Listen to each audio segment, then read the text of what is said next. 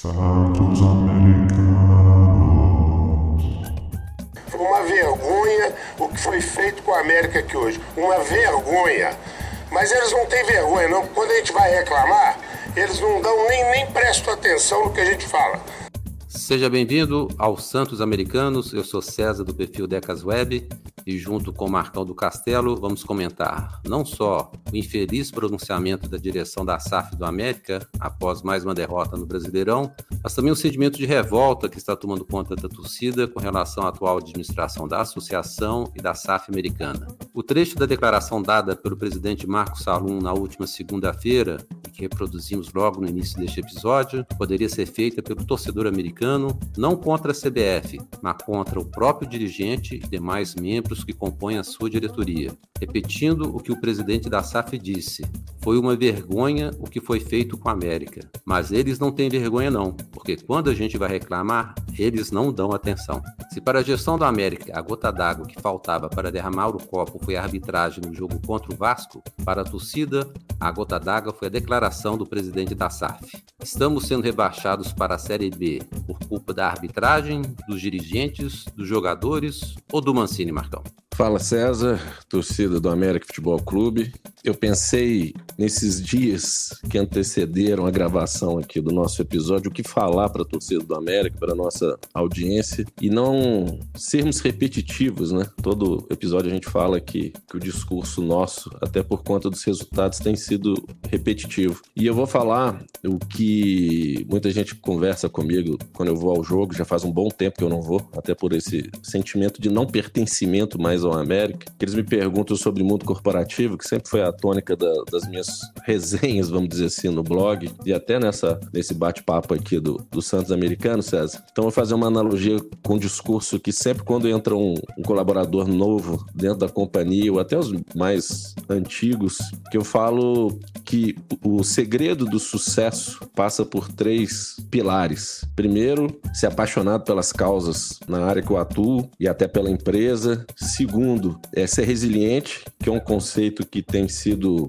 é, deixado de lado para um conceito novo, que é a não fragilidade, que é num, estado de crise, você sair dessa crise melhor do que você entrou, né? Você aprender e sair melhor, evoluir com a crise. E terceiro é desafiar o sistema. E eu fiquei pensando nisso em relação ao América, ao nosso soberano que está aí há mais de 30 anos. Eu não duvido que ele seja apaixonado pelo América, mas ao mesmo tempo eu não vejo ele em momentos de crise saindo melhor do que ele é. Eu não vejo ele aprendendo com a crise, aprendendo com os erros e evoluindo. O discurso de 30 anos de conhecimento do que é ser um gestor de futebol não valida o crescimento dele. Parou no tempo. Isso a gente pode discorrer ao longo do episódio. E em relação ao sistema que muitos torcedores e ele próprio diz do sistema, se você pegar a história do América de mais de 110 anos, quando o América foi beneficiado ou quando o América foi prejudicado? Tá, vamos tirar um corte aí de 30 anos, onde ele é gestor do clube. Ele não aprendeu como desafiar o sistema? Desafiar o sistema da CBF, da Federação Mineira, ou você faz com Chavos, e ele muitas das vezes disse que é o líder do baixo clero, e ser líder do baixo clero não impacta nada nos grandes clubes que fazem parte da Série A, não faz nenhum impacto. Ou você entende a regra do sistema, como ele funciona, você procura os parceiros ideais para tentar é, mudar a situação, ou você faz uma declaração dessa que na atual conjuntura, onde um clube está 24 rodadas na zona de rebaixamento, não gera impacto nenhum. Por que, que ele não começou a falar isso na terceira rodada, na quarta rodada, na que não? Então tem um ataque de desespero, só joga no lixo o primeiro tempo muito bom do América e soa até como piada, cai em descrédito total. E aí, César e torcida do América, a melhor maneira de você é, desafiar o sistema é você contratar um uma equipe de gestão de pessoas que pensam diferente, que podem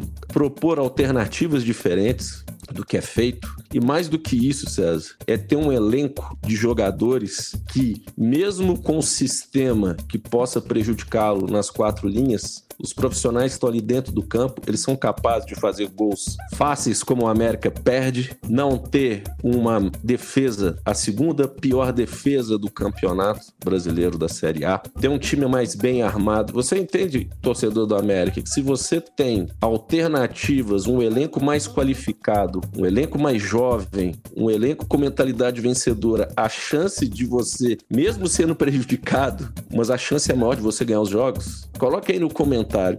Não é possível que um gestor que com 30 anos de gestão, ele não entendeu como o sistema funciona, como desafiar o sistema. Então, para finalizar essa primeira participação minha, o discurso cai em descrédito a partir do momento que as práticas são as mesmas há 30 anos, mesmo quando o América é prejudicado a cada ano. Então vamos debater um pouco sobre isso, César, mas ficou feio, ficou feio. Por mais que a gente saiba que quando se coloca uma torcida do Vasco, o dobro ou o triplo dentro do nosso estádio, a pressão é muito maior do que a torcida do América. Será que ele não percebe que isso só fortalece o sistema? Interrogação. A enquete dos Santos Americanos essa semana foi justamente querendo identificar, segundo a opinião da torcida, o principal culpado pela campanha ridícula do América na Série A. 86% dos torcedores que responderam à enquete disseram que foi a diretoria, que a culpada é a diretoria. 11% os jogadores, 4% Mancini e 0% a arbitragem. E isso é, é, importante a gente destacar, embora estejamos todos no momento de revolta e que a gente está revoltado, o torcedor do América está revoltado, não é com a arbitragem. Até porque a arbitragem no Brasil, todo mundo sabe, todo, todo mundo comentou isso na segunda-feira à noite, dos programas esportivos, na terça-feira. A arbitragem do Brasil é ruim há muito tempo. E o VAR diferentemente do que o, o Salum disse, ele não melhorou nos últimos dois anos, não. Cometeu erros, trocou o chefe da, da arbitragem. Eu vi uma entrevista, um comentário do Cacimba, que foi chefe da arbitragem, falou que cansou de receber lá o Salum lá reclamando também, como todos os outros dirigentes reclamam. Então, essa história de arbitragem não, não, não é nova. A infelicidade do Salum foi tão grande que ele envolveu a torcida do Vasco, o time do Vasco, a imprensa carioca contra o América, sem necessidade nenhuma. A briga do América é arbitragem. E aí você pode poderia fazer igual o Grêmio fez, daquele pênalti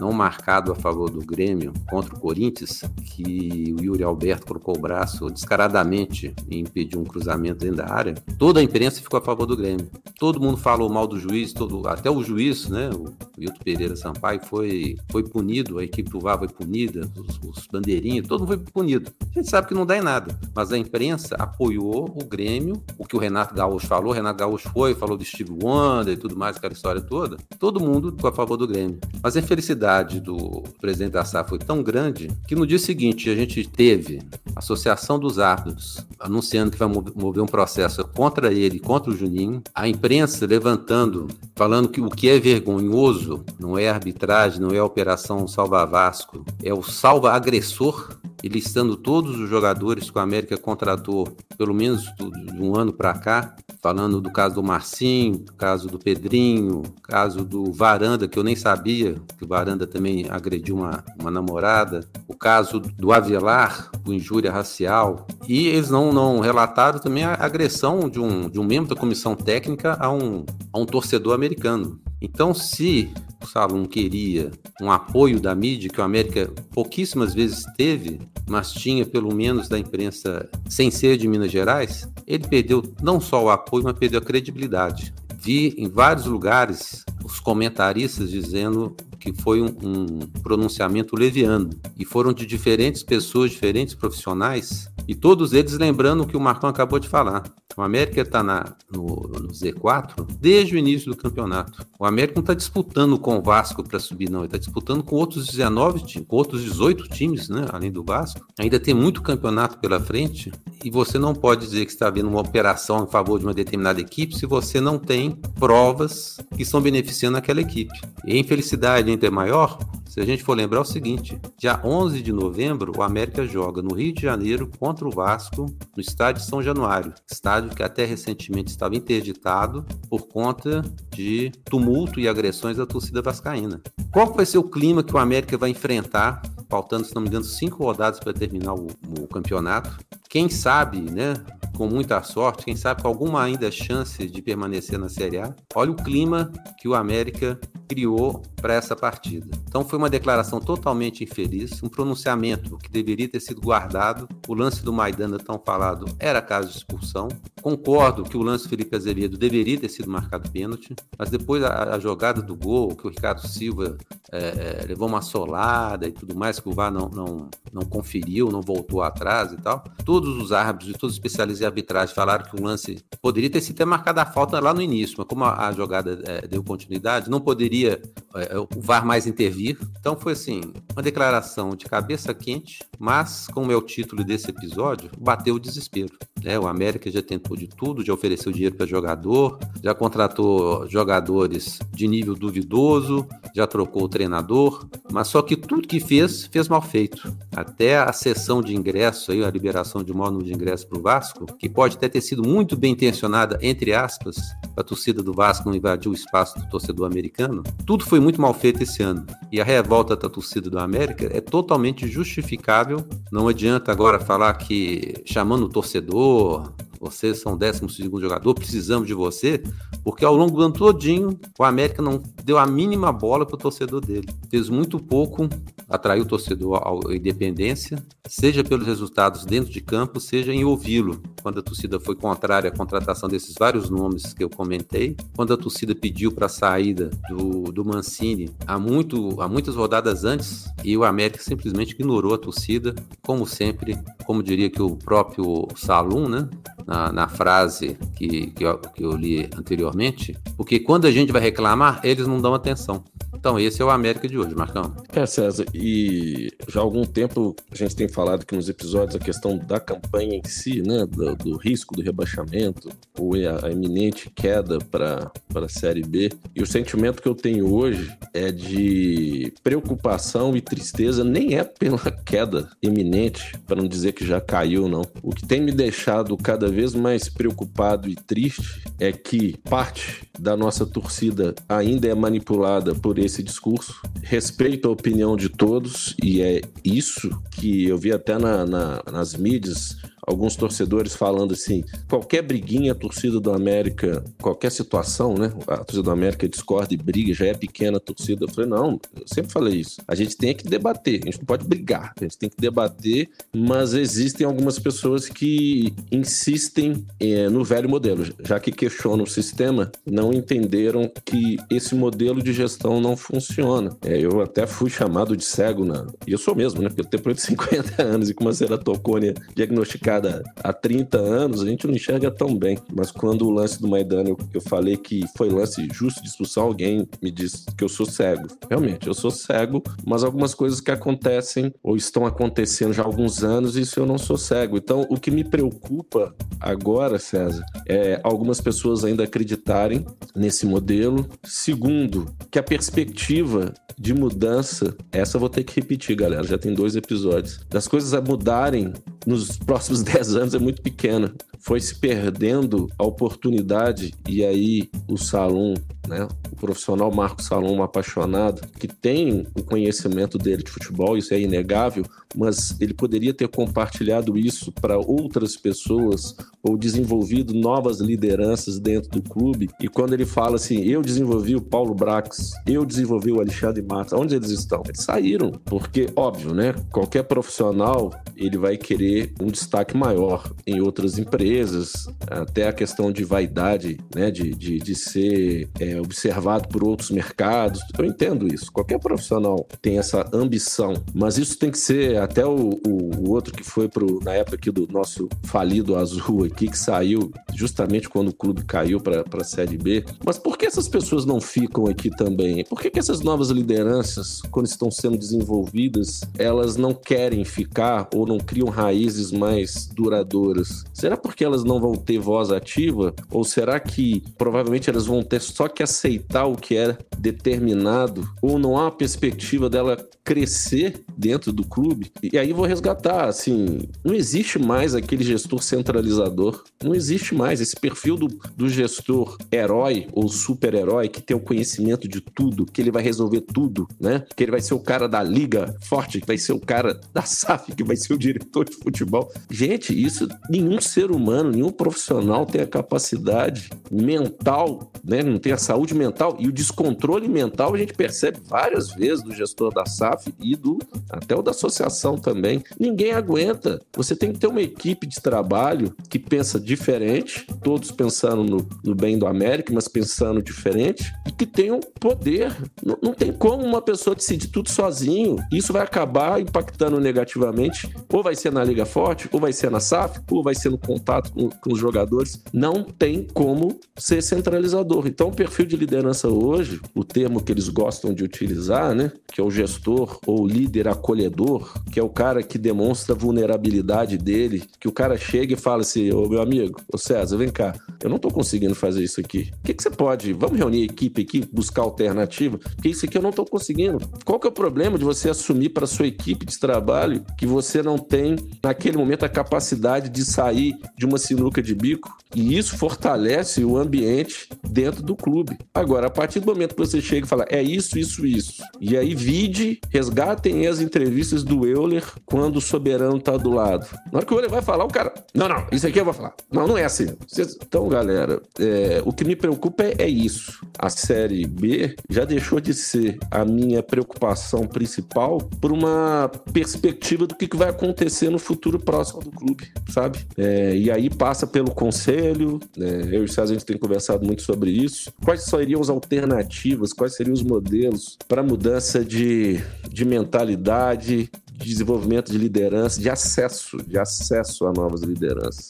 Vocês lembram o que aconteceu aí da votação do, do estatuto? Então, galera, o papo é profundo. O papo é profundo. Hoje o papo tá até.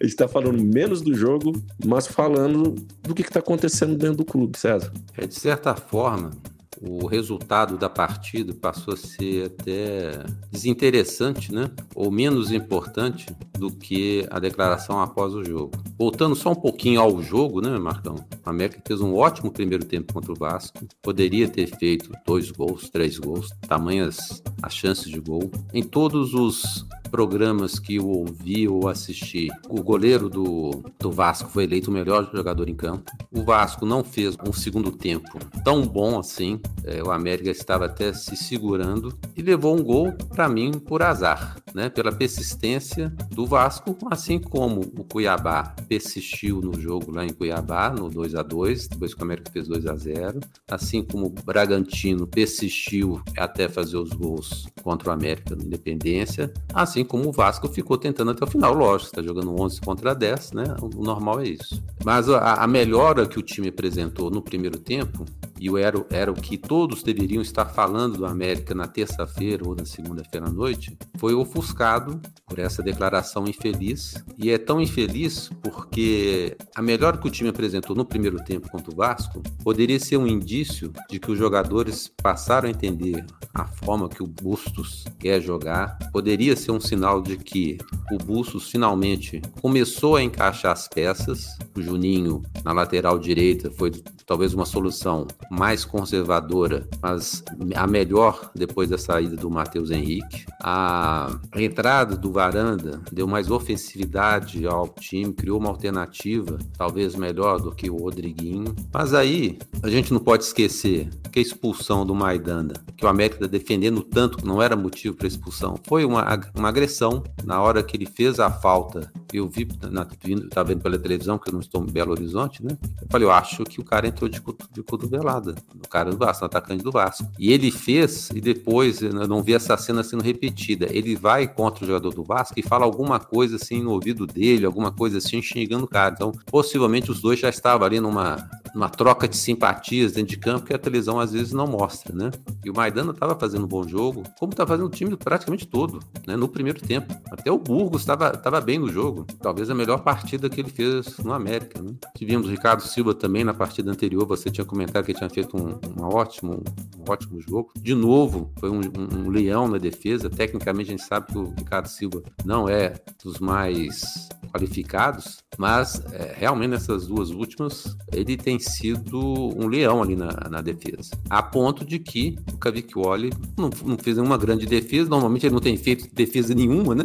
Mas assim, o nosso gol não foi ameaçado, tão grande assim, embora muitos cruzamentos, muito domínio Vasco, uma bola na trave. Estamos todos falando desde segunda-feira só da declaração do América da SAF americana. E só para completar, Marcão, o América se diz prejudicado pela arbitragem. Um levantamento aí que foi feito pela imprensa, né? O América é o time com o maior número de cartões vermelhos na Série A desse ano.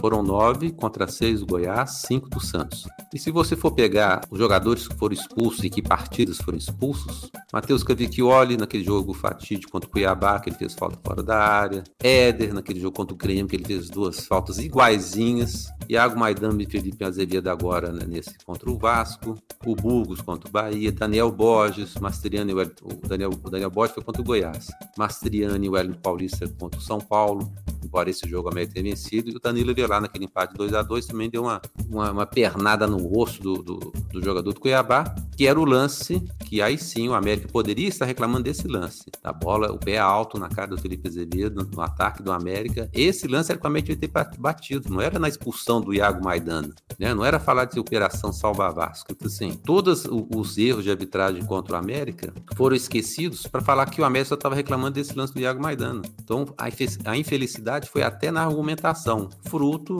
da raiva, do destempero, da vontade de ter que falar e chamar o juiz safado. Nunca vi ninguém chamar o juiz safado na, na entrada do vestiário e no dia seguinte, no jogo seguinte, a arbitragem melhorar. Resolve isso alguma coisa? O torcedor, ele pode xingar, pode vaiar, né, o, o juiz, mas assim, o dirigente, isso vai resolver? Assim como não resolve também na CBF, porque se, se resolvesse, quantas vezes que o América teve na CBF para reclamar de arbitragem? Adiantou alguma coisa? O que resolve isso é um time forte, é um time vencedor, como o Marcão sempre fala, mentalidade vencedora, é, é não deixar que o time agora tenha encontrado uma muleta para todo o resultado, e já começou alguns, alguns jogos atrás. Todos os jogos que perde agora, ah, o juiz está prejudicando, estão querendo rebaixar o América. Que esse jogo contra o Vasco, que essa confusão toda, sirva não de desculpa para, os próximos, para as próximas derrotas, mas de incentivo para o América conseguir novas vitórias.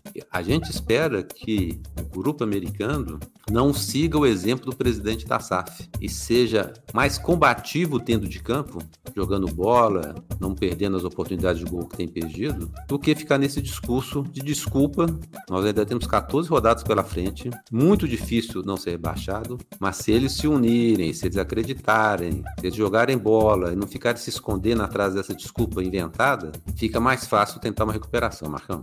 Eu estava pensando aqui, César, o que impacta mais por um juiz de futebol? A pressão de um dirigente, quando ele vai apitar, né? Tá sendo xingado, já tá no DNA do juiz ser xingado, da mãe dele e tudo mais, né? Vagabundo e tudo mais, os termos que a gente sabe. Ou a pressão de uma torcida no estádio e partindo do, do partido do, Vasco mesmo, que tinha um triplo, onde o, o América facilitou o acesso da torcida adversária. Você acha que o juiz se sentiu mais pressionado ou se sente mais pressionado com uma torcida em cima, enchendo o saco, maior até que a nossa no jogo de segunda-feira, ou o dirigente xingando? Então, é lamentável, você disse bem, o América jogou talvez a melhor partida sob o comando do, do Bustos. Assina embaixo quando você diz do Ricardo Silva, você vê que o cara tá querendo mostrar futebol, conquistar o espaço dele, e aí pode falar assim: ah, mas conquistou o espaço com tantos zagueiros ruins, mas ele já tá pensando na próxima temporada. O Burgos, dessa vez, também não fez nada que comprometesse o resultado do jogo. O Breno, como sempre, ele é substituído, né? E já pensando no, no futuro, quando eu digo futuro, é o jogo de domingo contra contra o time azul, não teremos três jogadores que são importantes. Né? O Maidana vinha fazendo uma muito boa partida contra o Vasco, não teremos o, o Maidana, não teremos o Felipe Azevedo que tem cumprido o papel dele ali quando ele tem fôlego e nesse calorão de Belo Horizonte no Brasil como um todo, o gás vai perder e ele tem se mostrado importante no esquema do, do Bustos. E o Martinez, que tinha sido um destaque nos jogos, né? Vinha mostrando, eu acredito que ele ficou bem abalado com o jogo contra o Cuiabá. Não vejo o Martins jogando tão bem como vinha jogando anteriormente, mas ele é um jogador importante. E a gente já pensa nas alternativas, né? Se sai o, o Maidana, pode entrar o Avelar, voltou o Avelar, pode entrar o Júlio, que normalmente não é escalado. No lugar do Martinez, eu tava vendo as fotos aí ao longo da semana, pode é, ouvir um Lucas Cal. Tomara que não me venha com a Lê. E no lugar do Azevedo pode vir o Benítez. E tem que ver se o Varanda vai se recuperar, né, César? Porque ele machucou o ombro. E é curioso que o Varanda machucou o ombro e não conseguia chutar, né? Todo, ele chutou, mesmo quando ele não estava machucado, ele estava chutando igual um jogador de futebol americano. É, mandando na lua, né? Mandou aquela bola na trave, mas a parte de finalização é um, um fundamento que ele precisa melhorar. Mas é um jogador importante. E eu vou dar uma cutucada no Mastriani também, porque o futebol dele caiu bem. Então, domingo é, é, é, difícil, né, César? Porque a gente precisa da vitória. Nunca tivemos precisando tanto de vitórias, mas o, o, o, o discurso do soberano e o que, que vai acontecer no clube, César, isso tem me incomodado e a gente vai recebendo constantemente mensagens pelo WhatsApp, pelo nosso e-mail, pelas mídias e a torcida não, não tá feliz. Não está feliz. Não está feliz não é só pela campanha ridícula, pífia na Série A, não. É tudo o que aconteceu César. E aí não vou ficar lembrando um gatilho mental, não, galera, que já, já disparei esse gatilho mental aí na sua cabeça. Você já deve estar tá resgatando tudo que começou, mano. Bravo, César. E o Márcio Rezende de Freitas, Marcão, após o jogo contra o Vasco, ele lembrou que o América pode ser punido com perda de mando de campo, porque há dois jogos os, os juízes estão saindo, sendo achincalhados na entrada do vestiário dos juízes. Então, o América pode ser punido. E coincidentemente. Aí, ah. Desculpa, você vai ter que se interromper. Você entende que se há um sistema contra o América, olha o impacto das lambanças desse depoimento, tanto do, do gestor de futebol como do, do Juninho. Isso só fortalece o sistema contra o América, para quem acredita nisso. Por isso que eu falei desde o início do programa. Você tem que entender o sistema. Você vai, você vai fazer o que ele quer, a maneira que ele que, quer que gire a favor do sistema, a gente, tá, a gente não está ajudando em nada. Então, assim, a gente vai ser pre... corre da gente ser prejudicado e fortalecer mais ainda os que julgam que estão prejudicando a América. Desculpe fazer te cortar, mas é, é, é, burrice. É burrice. Pois é, e coincidentemente, após o jogo, tanto a Rádio Tempo quanto a Itatiaia ouviram também o presidente da associação, que é o Alencar da Silveira Júnior. E o Alencar, naquele jeito fanfarrão, quando questionado sobre venda de manda de campo, alguma coisa assim, falou assim: não, o América gosta de jogar com torcida. Quanto mais torcida tiver, melhor. Dando assim um claro indício, inclusive ele citou o Flamengo, que nas últimas rodadas o América vai sim vender o mando de campo. Não vai vender o mando de campo para jogar no Rio, que isso não, acho que nem pode, né? Mas trazer um jogo aqui para Brasília, para levar um jogo para o interior do Volta Redonda, alguma coisa assim. O que a gente alertou na semana passada, e eu vi outros produtores de conteúdo também comentando depois disso, dessa possibilidade, está cada vez mais real. Quer dizer, nós nem chegamos a ser rebaixados ainda e o próprio presidente da associação já está admitindo isso. Isso só enfraquece esse discurso, às vezes otimista demais, em relação ao que a gente está vendo em campo, de que o time realmente, é, esse ano, já não dá, já não, já não vai conseguir se recuperar. E a outra coisa para a gente lembrar também, Marcão, o América tem a segunda pior defesa do campeonato, com uma média de mais de dois gols por jogo. Né? Tivemos várias partidas aí, o América tomando três gols.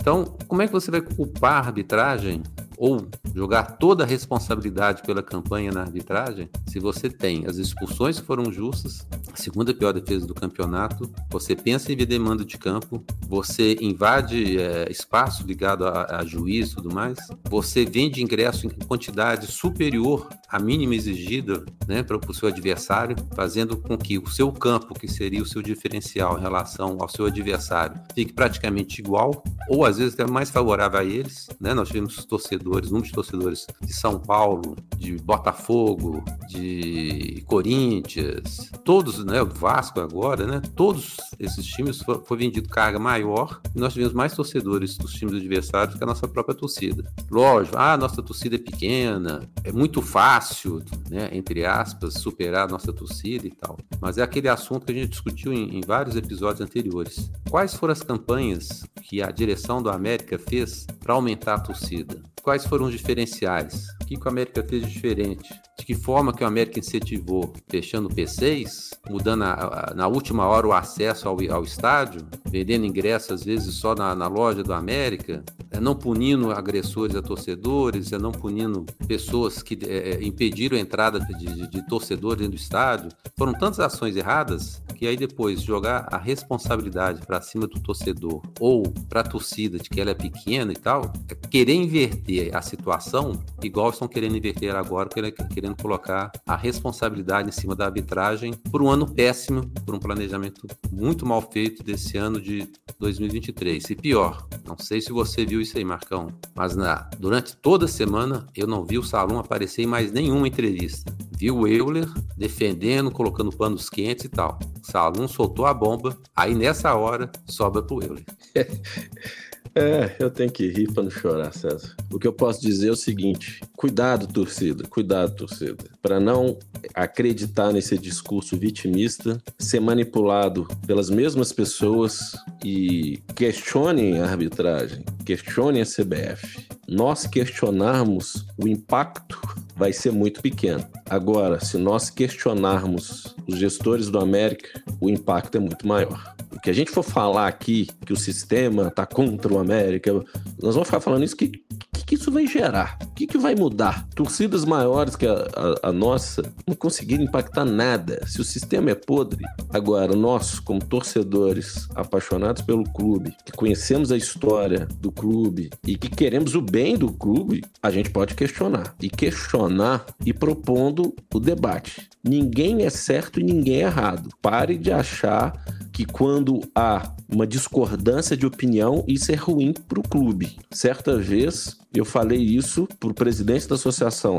que é um deputado estadual, que lida no ambiente político. Eu falei assim: você não acredita que se houvesse oposição no América, seria melhor para o clube? Já que você no ambiente político, quando você tem oposição, e aí estou falando, gente, oposição é pensando pro bem do clube, é pensar diferente. já te falei várias vezes, César e, e ouvinte, e até um, um testemunho pessoal. Eu andava com pessoas que pensavam igual a mim. Agora, se você andar com pessoas que pensam diferente de você, você começa a se questionar e sair do lugar comum, sai da zona de conforto. Mas não. Quantas vezes a gente falou da panelinha do grupo de jogadores? Existe a panelinha de gestão, de conselho deliberativo e pior, cabos eleitorais dentro da torcida. É isso aí, César. Queremos agradecer aos fiéis ouvintes dos Santos Americanos que se inscreveram no canal, participaram da enquete, curtiram ou deixaram comentários no YouTube, como Adolfo Parenzi, Adriano Carvalho, Aloysio de Araújo Prince, Antônio Assis, Carlos Eduardo Rocha, Diego Henrique, Felipe Uai, Fernando Jesus, Flávio Azevedo, Gilmar Pereira, Cláudio Vilela, José Alves Aguiar, Cuba Nights, Lucas Lopes, Lúcio Melo, Manuel Gino, Roberto Lopes Oliveira Neto, Sérgio Souza e Wilton Correia. Nosso agradecimento também aos que contribuem para a manutenção do canal através de Pix para podcast santosamericanos.gmail.com da Caixa Econômica Federal. Agora que você ouviu o episódio, se inscreva no nosso canal do YouTube, deixe seu comentário, mesmo que esteja nos ouvindo por uma das plataformas de áudio em que o Santos Americanos está disponível. Muito obrigado pela sua companhia. Na sexta-feira estamos de volta com um novo episódio. Abraços e Marcão, até o próximo programa. César, forte abraço e, para finalizar minha fala e despedir da torcida do América, não caiam no discurso e na inocência de que ninguém quer assumir a gestão do América. Se o soberano sair e se o deputado sair, ninguém quer assumir o América. Cuidado com esse discurso. Aquele abraço. Santos América.